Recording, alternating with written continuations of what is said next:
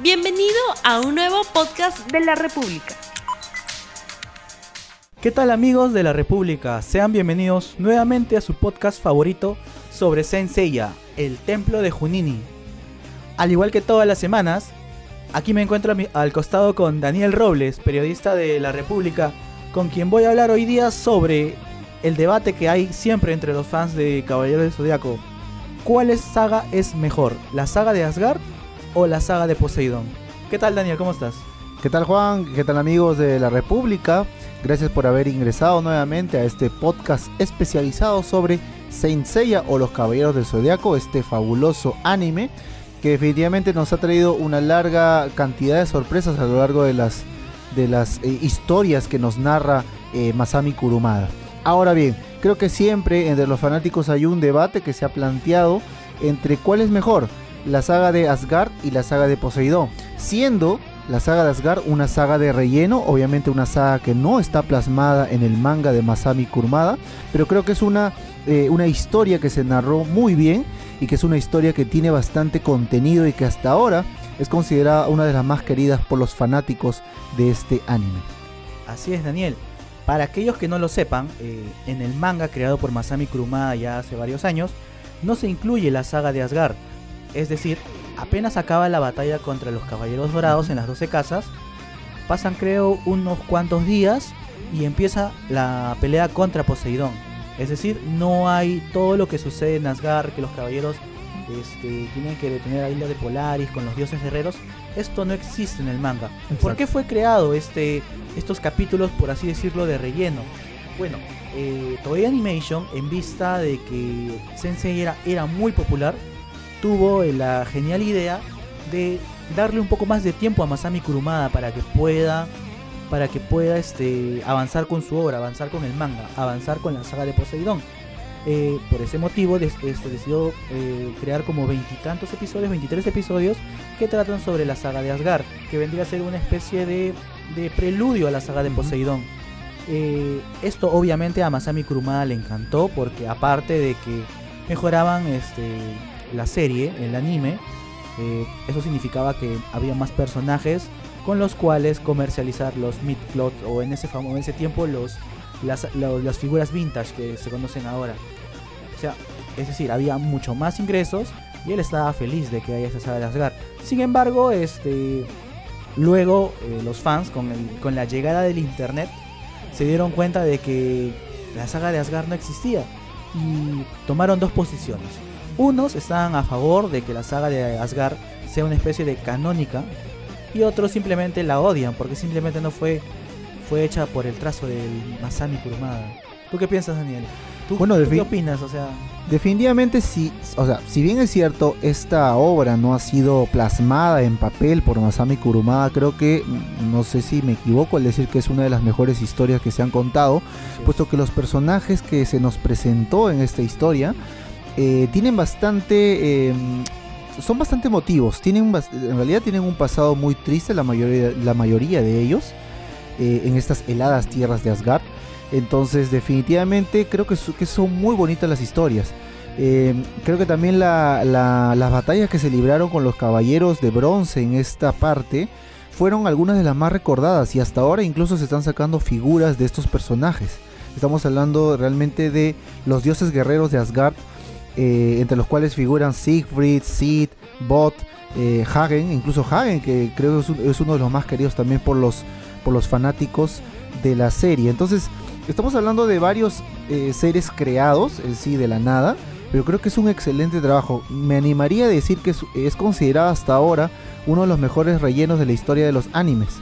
Existen bastantes historias que se han contado a lo largo, pero eh, de repente son un poco vacías o son para extender la historia. Sin embargo, Asgard sí tiene contenido y es muy bonito. Realmente creo que las historias, incluso eh, mucho mejor que Poseidón. Eh. Mucho mejor que Poseidón. Desde mi punto de vista. Creo que el, mío también porque eh, sentí que la saga de Poseidón fue muy apresurada, como que fue una extensión de Asgard. No sé si de repente los fanáticos lo han considerado así, pero creo que Poseidón es demasiado, demasiado apurada. o de repente creo que su error ha sido ser muy fiel al manga. Exacto.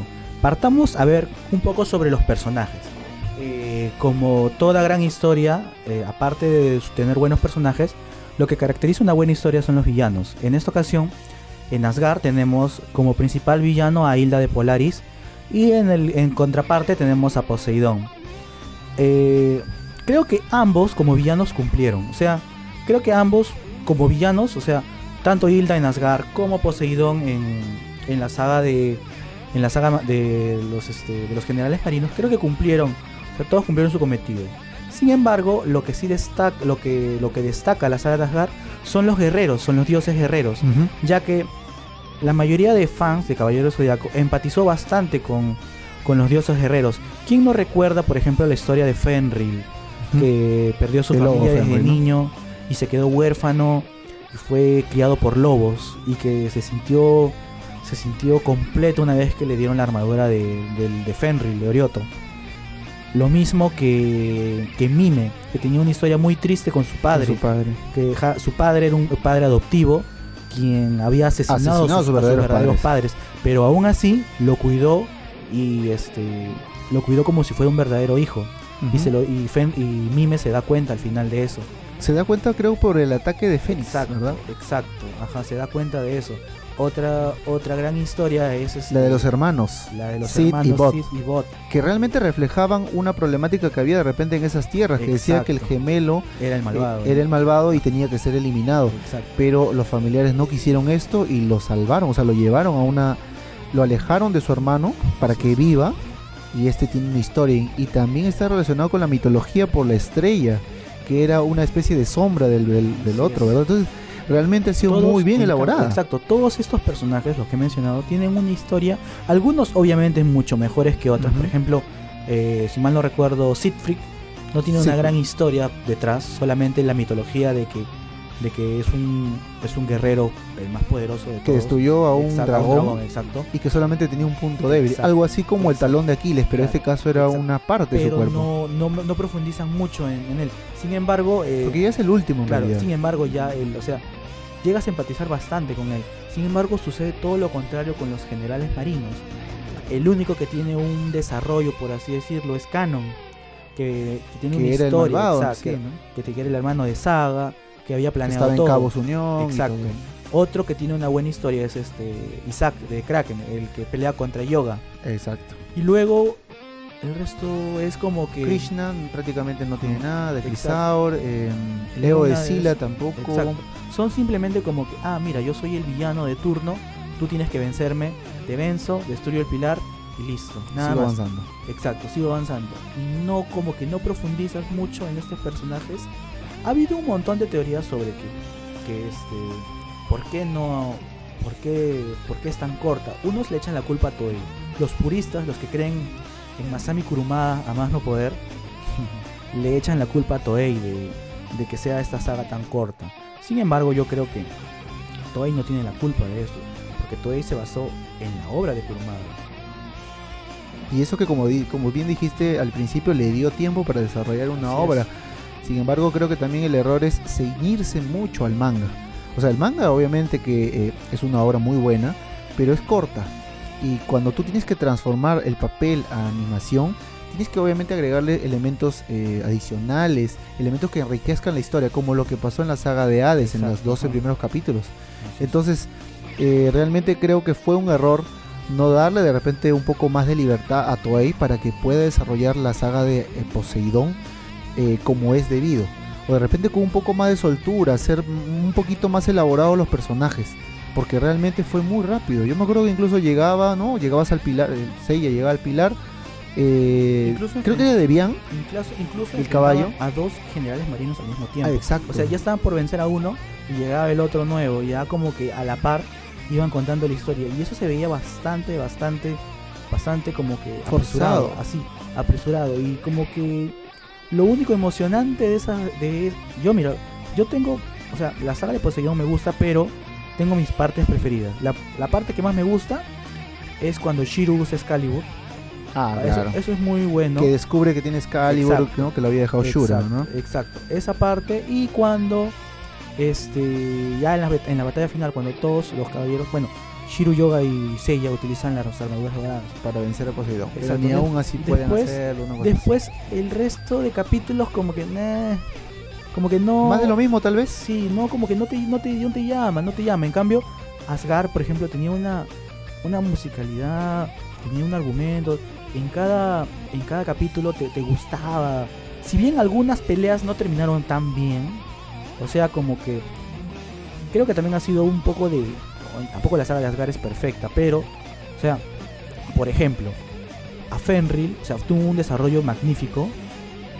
eh, sin embargo, su pelea no terminó del todo bien. O sea, Una avalancha. una avalancha y lo mata.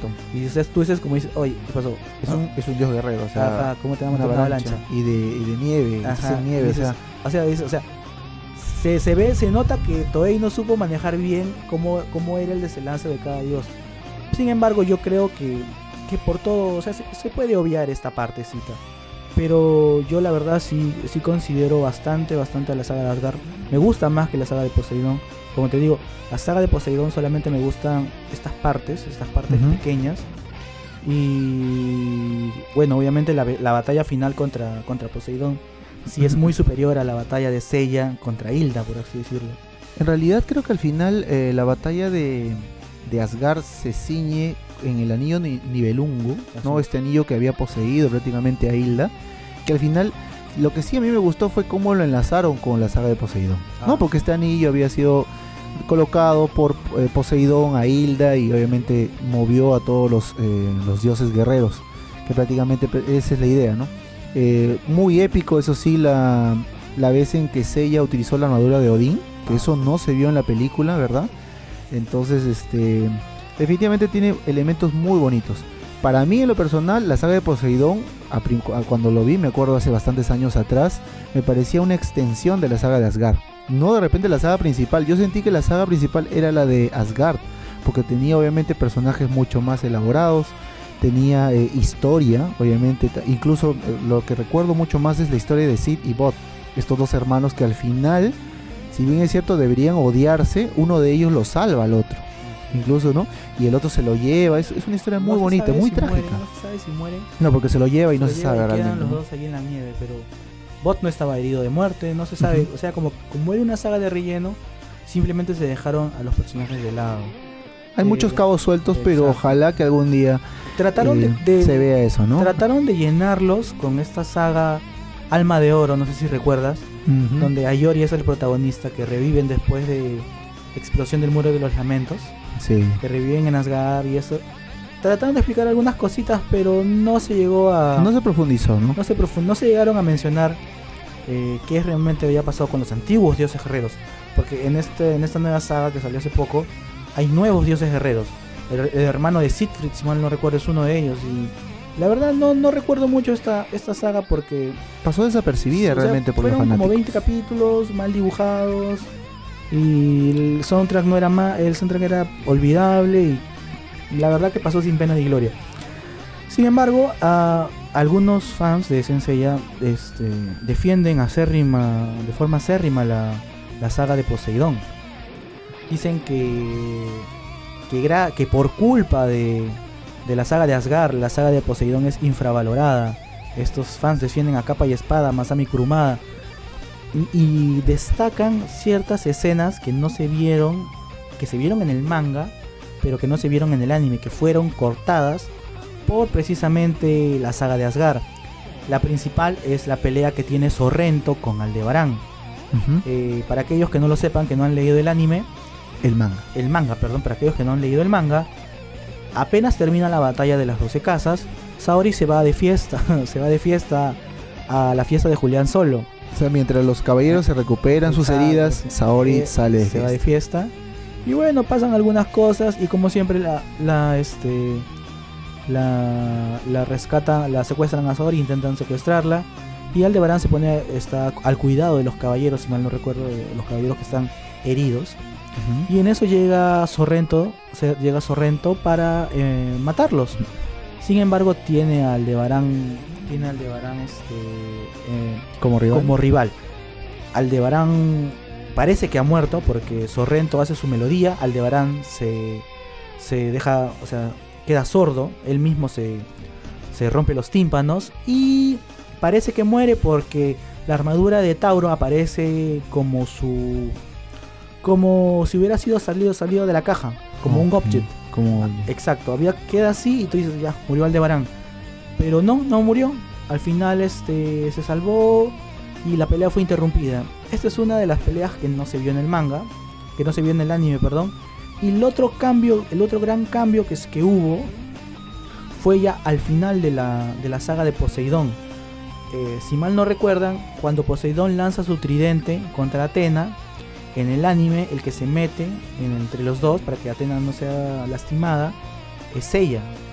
Sin embargo, en el manga, el que se mete en, en- entre ambos es canon. Y, y esto tendría más sentido. Yo sí creo que este es un cambio que No en, ese momento, en ese momento podría haber sido entendible porque ya acababa la serie y Seiya era el protagonista, ¿no? ¿Se entiende? Pero si tú ves la serie con, o sea, o sea, si ves la serie continua, tú te das cuenta que Canon hubiera sido el, el, el- el- o sea, Canon hubiera sido el, el que en verdad se hubiera metido. ¿Por qué? Porque de esa forma empezaba su redención. Porque como recuerdan, lo que sigue es la saga de Asgard y ahí se ve la redención de Canon. En cambio, en el anime no se ve la redención de Canon, simplemente ve destruido sus planes y listo. En cambio, este, este gesto que tuvo Canon en el, en el manga Con un arrepentimiento, ¿no? Exacto. Al igual que lo hizo su hermano Saga en la su primera, ¿no? arrepentimiento. Esto sí es una, eso sí, eso sí no, no me gustó un poquito del anime, que cambiaran el protagonismo, que le dieran otro más protagonismo a Seiya que a Canon. De repente es como lo que llaman fanservice, ¿no? O sea, siempre quieren que Seiya salve a Atena y es lo que al final se vio reflejado en el anime. Pero la historia la, la adulteraron y creo que le quitaron bastante contenido porque hubiera tenido, como dices, más sentido en ese aspecto. Pero bueno, hay, hay cambios que de repente eh, muchos no conocen. Definitivamente hay que recurrir al manga para ver cuál es, cuál es lo, digamos, lo oficial o canónico, como le llaman, y qué no. En este caso obviamente salta a la vista ese, ese pequeño detalle. Eh, definitivamente, como digo, Asgard, bueno, repitiendo de repente un poco el tema, Asgard, si bien es cierto no está en papel, ojalá que algún día de repente Masami Kurumada se atreva o, o se, se disponga a hacer esto, porque definitivamente creo que es un clamor que tienen la mayoría de fanáticos por ser una serie o una parte de la historia muy buena, muy bien desarrollada por Toei que creo que es uno de los pocos aciertos que ha tenido To- Toei a, a lo largo de la historia. Ha sido un tan buen acierto que hasta tú apareció en un, videojuego. Sí, sí, sí, definitivamente. Y creo que hasta ahora incluso salieron bastantes álbumes, bastantes publicaciones que reflejan esto, porque sí son personajes que se entrañables. Definitivamente también otro elemento importante es la banda sonora, el tema de la, este, el tema del ambiental, ¿no? Porque la, la escenografía de, la, de esa zona es muy buena y, y creo que también lo vimos con las películas, que, que obviamente que parte de ahí, ¿no? Porque el, el éxito de la película, eh, la gran batalla de los dioses, si no me equivoco, el nombre eh, partió para que se haga esta historia. Obviamente que los fanáticos aceptaron eso, ¿no? Esta zona aún inexplorada por los, eh, los caballeros y, y se plasmó en esta serie que definitivamente fue muy bonita. Eh, lástima que, como te digo, no sea oficializada, pero creo que sí. O sea, los fanáticos eh, han demostrado de que sí quieren esta historia. Ojalá que de repente más adelante, como dice Juan, se vea eh, qué pasó con estos dioses guerreros. Cómo murieron, porque eh, hay, este, en la historia que vimos, algunos todavía posiblemente estaban vivos. Sí, ¿no? Como por ejemplo Siri, Bot, No, Bot. No, pero ¿cuál es? Bot es el que estaba vivo. Sid sí es el que murió. Con Andrómeda lo. que de repente lo mató, pero No de sabe, repente no estaba moribundo, no se puede ser que se salve. Siegfried, Siegfried sí, lamentablemente Sí, sí, sí, murió, Mime también murió. por culpa de Sorrento, ahora mismo murió. Alberich también murió. Thor también murió. Thor también Alberich, Alberich no se salió con la suya, tenía una pequeña también murió. Eso me eh, gustó bastante. conspiración. Eso me gustó bastante. La, la, la personalidad de Alberich siempre pareció. Muy ambiciosa. Exacto. Lamentablemente era débil, solamente contaba con el amatista, me acuerdo, y el ¿no? poder de la naturaleza. Eso sí. Y Ajá. Definitivamente. Si se pudo vencer, venció a Marin, venció a Yoda, venció a Seiya y casi, casi vence a Shiro. claro. Shiro lo, lo- fue el único que lo destruyó. que Uno lo- también que nos estamos olvidando es de Hagen, que también El tenía una especie de triángulo amoroso con Yoga y con Flair. Flair, ¿verdad? Que realmente también muchos disfrutaron de esa batalla porque fue una muy buena. Eh, entonces sí tenemos un contenido muy bien elaborado. Y algo que, algo que me gusta de la saga de Ajar, a diferencia de, de las 12 casas, por ejemplo, es que en las 12 casas tú notabas que los diseños cambiaban de capítulo a capítulo. Por ejemplo, en, en la casa de Sagitario, Seiya tenía la cara más grande, o el, está, eh, las proporciones estaban mal. ¿Por qué era esto? Porque había distintos artistas que se encargaban De un solo capítulo. Exacto, de y un ese, capítulo. ese cambio se nota. Y ese cambio se nota bastante. Sin embargo, en a partir de la saga de Ajar, este cambio ya es casi imperceptible. Todos siguen como que una Uniforme prácticamente. algo es uniforme. No sé si, si habrá sido solo un equipo de animación, pero la verdad que cambió bastante y aparte con el cambio de armaduras que tuvieron los caballeros, fue la verdad como que una, una un buen inicio. Y esa, esa pelea cuando llega Sid este, a enfrentar a Atena y que vence a los caballeros de bronce secundarios. Ajá, cuando está en un campo de flores. ¿no? Exacto, Wow, exacto. Es, sí es fue muy bueno, ese es un buen inicio. Un buen inicio de, de, de una saga. Que vence al Aldebarán de Tauro. Siempre lo vencen al Aldebarán de Tauro. Pero siempre revive también. O sea, al final lo hemos visto, ¿no? Sí, bueno, lo único que no revivió fue nada. sí, pobrecito. Pero en fin, entonces estamos, estamos en realidad ante un debate muy fuerte entre cuál es mejor. En lo personal, eh, hablando digamos a título personal, me inclino más por Asgard. Como lo digo, ¿no? Lo recuerdo, lo recuerdo todavía cuando salió, como empezaron a salir estos capítulos en aquí en Lima, ¿no? En TV Nacional creo que era este el canal 4 creo que, que lo transmitía. Yo más que nada la saga de Poseidón la sentí como una parte, como un desenlace de la saga de Asgard. Porque en realidad eso es lo que también nos pintaron, ¿no? Eh, se supone que todo esto fue obra de Poseidón desde un inicio. Entonces eso es lo que yo sentí, ¿no? Y, y- y también se vio porque eran muy pocos los capítulos. La saga de Poseidón, ¿cuántos son? Creo que son 10 capítulos, 12 capítulos. 13 capítulos. 13 capítulos. Entonces Es estamos mi- la hablando... mitad de, lo, de la saga. de Asgard. Entonces eh, realmente es muy corto. Se, se sintió eso también en, en- en el desarrollo de los personajes. Sí, así es. Ninguno de los personajes tuvo un correcto desarrollo. Ninguno, por ejemplo, es, es, la mayoría son olvidables. El Solamente primero- creo que Isa de Kraken que sí estaba muy buena el esta primero- lucha, ¿no? Claro, el primero es el caballo marino que, Bian de caballo marino. que pasaba, que ella lo vence. Lo vence muy rápido incluso, Ajá. ¿no? Luego ese Eo de Sila, que también, que solo se pasó todo un capítulo creo enseñando sus poderes y al final después fue destruido. Después estaba el negrito este Eh, no. Krishna, Krishna de Crisaor exacto. con su lanza, que era hijo de un dios. Me gustó porque por- más que todo por la esto de Shiro, por lo Shiro aprende Excalibur. Eso me gustó. El legado que le deja Shura, Ajá, ¿verdad? Sí. Luego está el otro, este, Isaac de Kraken, que es el único que tuvo cierto desarrollo y que la verdad me gustó bastante. Me gustó también la pelea en lo que eh, Yoga decide quitarse un ojo para poder estar al mismo nivel. Exacto, ajá. Eso también sea, fue muy bueno y eso también se ve en la saga de Hades, ¿no? Porque Yoga tiene un parche, obviamente por el ojo que se quitó. Al final no sé cómo lo recupera, pero en fin, no se sabe. ese detalle fue muy bueno. O sea, al final de la saga de Hades recordemos que recupera la vista, ¿no? De repente porque el cosmos lo activa de nuevo su ojo, pero qué raro, ¿no? Si él ya te lo quitó, ¿cómo puedes activarlo y, y aparecerte el ojo? Otro, otro general marino que pasó desapercibido es este que se transformaba en la persona que más querías. Ah, este... Leonades. Leónidas. Tampoco se transformó en, en Sean, en, en esto y nada más. En Marín. En Marín, nada más. de Marín que le confiesa. Ahí también eso se ve, ¿no? Realmente que se le confiesa Ah, de que es su hermana. Ella cree. se emociona, lo cree y lo ataca. Ajá, y Nada más. Y ahí. Y obviamente que es vencido por, me acuerdo, obviamente por Iki, ¿no? Pero al final también se descubre que si él se hubiera transformado en Esmeralda, Ahí podría haberlo matado, ¿no? Así es. Una Otro caballero es. Sorrento, que ya lo habíamos visto al inicio, al final de la saga de Asgard, que tuvo una pelea con Andrómeda y como saben Andrómeda gana, pero no lo mata. Y bueno, y Canon, nada más. El Canon que es el que ya la, cuenta su historia, pues cuenta que él fue el que planeó todo, por así decirlo, todo el- toda la saga de Poseidón y posiblemente la de Hades.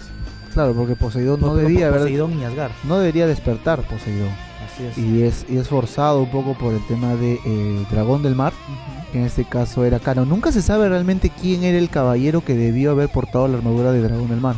Sí, O hay- fue Canon, porque Canon ya era Géminis. Entonces, Bueno, Ese Canon también es un vacío. armadura. Canon no tenía armadura, iba a estar así como relegado siempre toda su vida. mm, hasta que muera Saga. Y ahí podría asumir como lo que pasó en Hades.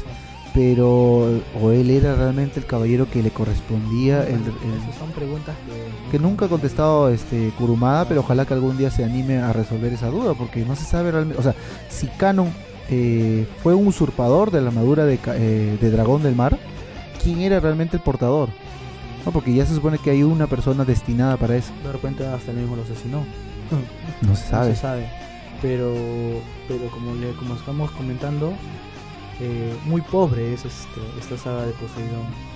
Como que te llena de te llena de mucha emoción cuando empieza, pero conforme se va desarrollando como que mm, y lo único que te emociona es el final. Que en realidad también es más de lo mismo, porque al final Seiya viste la armadura de Sagitario, que eso ya lo hemos visto antes, es la misma fórmula. Solamente lo nuevo era que eh, Yoga utiliza la armadura de su maestro, eh, Camus de Acuario, y Shiri obviamente de Doko de Libra. ¿no? Entonces eso, eso más que nada, más de lo mismo. Y al final ni siquiera lo derrotan. Saori regresa, en realidad Saori parece que estaba ganando tiempo, porque ella misma destruye creo el soporte, si, no me, si mal no me acuerdo. Seiya lo destruye. Seiya lo destruye y él y ella, bueno, despierta de este sueño y al final lo encierra en la vasija, ¿no? Nuevamente para que siga durmiendo porque no debiera haber despertado. Pero así, más que nada, ahí termina la saga de Poseidón y realmente un poco vacía.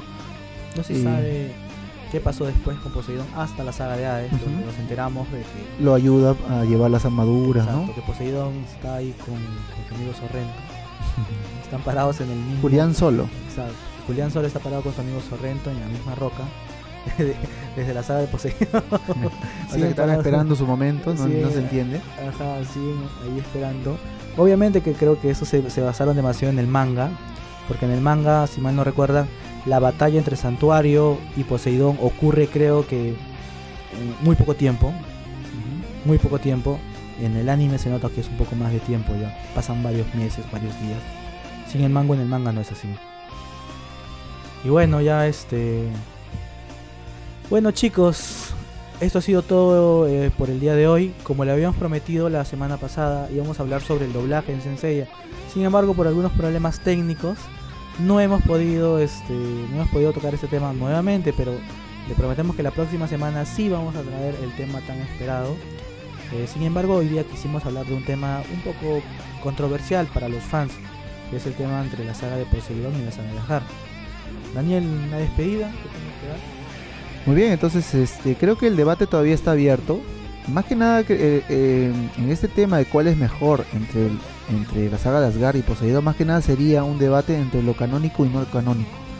En lo personal, como lo digo, la saga de Asgard es muy buena. Sí tiene vacíos, obviamente, no es perfecta. Pero creo que es mucho mejor a la saga de Poseidón que terminó de repente de forma muy abrupta. Me parece que terminó muy rápido debieron haberle dado más tiempo. No se sabe si de repente tenían una cantidad de capítulos y ahí debería terminar, porque es lo que, lo que sentimos al menos los fanáticos y me pongo del lado de ellos, puesto que eh, nos hubiera gustado de repente ver un poquito más de historia detrás de cada uno de los soldados, de los marinos de Poseidón. Pero al final nos- no fue así, lamentable, los diseños son muy bonitos. Creo que son este porque inclu- incluso creo que eran eh, estas escamas, ¿verdad? Que tienen ellos eran una de las más bonitas. Y eso también se ve reflejado en los mid-plots. Ah, una Eh, curiosidad, que acá- que justo que acabas de mencionar las escamas. ujú. Eh, Masami Kurumada en un inicio tenía pensado de que las armaduras de los caballeros, de los generales marinos, sean celestes, entre celestes y azules. Por el tema del mar, supongo. Exacto, exacto. Sin embargo, cuando los empezó a dibujar, se dio cuenta de que no transmitían esa imponencia. Ujú. Por ese motivo... Por el color, ¿no? Exacto, o sea, como que no lo veías imponente al general marino. Por ese motivo se decidió recurrir al dorado, que es este, el, el color de los caballeros de oro, y darle un poquito más de realce a estos caballeros. Que la verdad, hubiera- si, no hubiera, si hubiera sido a, a este, esto, bueno, la verdad creo que hubiera pasado igual, pero yo creo que en vez de, de dibujar de otro color, le hubiera dado un poco más de historia. Pero bueno, Claro. eso ya es, eso ya es, eso ya es llorar por la leche derramada, como diría Javier. Pero igual, o sea, realmente. Y, y yo me imagino que más adelante incluso va a salir una línea de repente de muñecos de figuras con los verdaderos colores. De repente ahí vamos a ver a, a estos generales marinos con esos colores. Es muy probable, ¿no? El costo-beneficio me imagino que sería muy bueno. Que ya hemos visto que también ya salieron líneas de productos con los colores originales del manga y obviamente del anime. Pero en fin, creo que eh, había mucha historia por desarrollar. Creo que eh, la saga de Poseidón era muy, o sea, es un proyecto, era un proyecto muy ambicioso y creo que quedó en, la mitad. Porque realmente eh, est- estamos hablando de la Tierra, casi todo está cubierto por los océanos. Entonces hubiera sido un poquito más de historia. ¿Qué le costó de repente 10 capítulos más para desarrollar un poquito más la historia? Hablar de estos, de estos generales que definitivamente eran importantes en la Tierra, pero bueno, al final no se dio. Eh, vamos a ver qué es lo que pasa más adelante y ojalá que se pueda desarrollar la historia, ya la saga del cielo, que es lo que estamos esperando los verdaderos fanáticos. No de repente más remakes, no más historias como la de Netflix, que realmente ya hemos hablado del tema, pero eh, no es lo que esperábamos y todavía va a seguir haciéndose. Así que ojalá que este podcast también sirva para eso, para reflexionar sobre el, futuro de Senseiya y que Masami Kurumada también eh, entienda de que nosotros queremos realmente un poco más de historia. No un refrito, no un repollo como le llamamos, sino una nueva historia de los caballeros, ¿no? Una nueva saga y obviamente más, eh, más dioses a los cuales enfrentar, ¿no? Así es.